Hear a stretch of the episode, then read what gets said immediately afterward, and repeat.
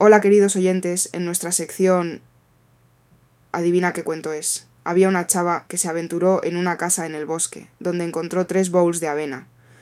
Uno estaba re hot, otro estaba bien cold y el tercero estaba en el punto justo. Después chequeó tres sillas. Una era re high, otra era low key small y la tercera estaba comfy.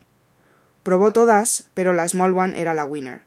Finalmente encontró tres camas. Una era mega hard, otra era como un marshmallow, y la última estaba perfecta. Se tiró en la soft bed y se quedó knocked out. Los osos que vivían ahí, cuando volvieron, quedaron en shock al ver la escena. La chava, despertando, salió corriendo y aprendió la lección de no meterse en casas ajenas. ¿Llegaste a adivinar de qué cuento se trata?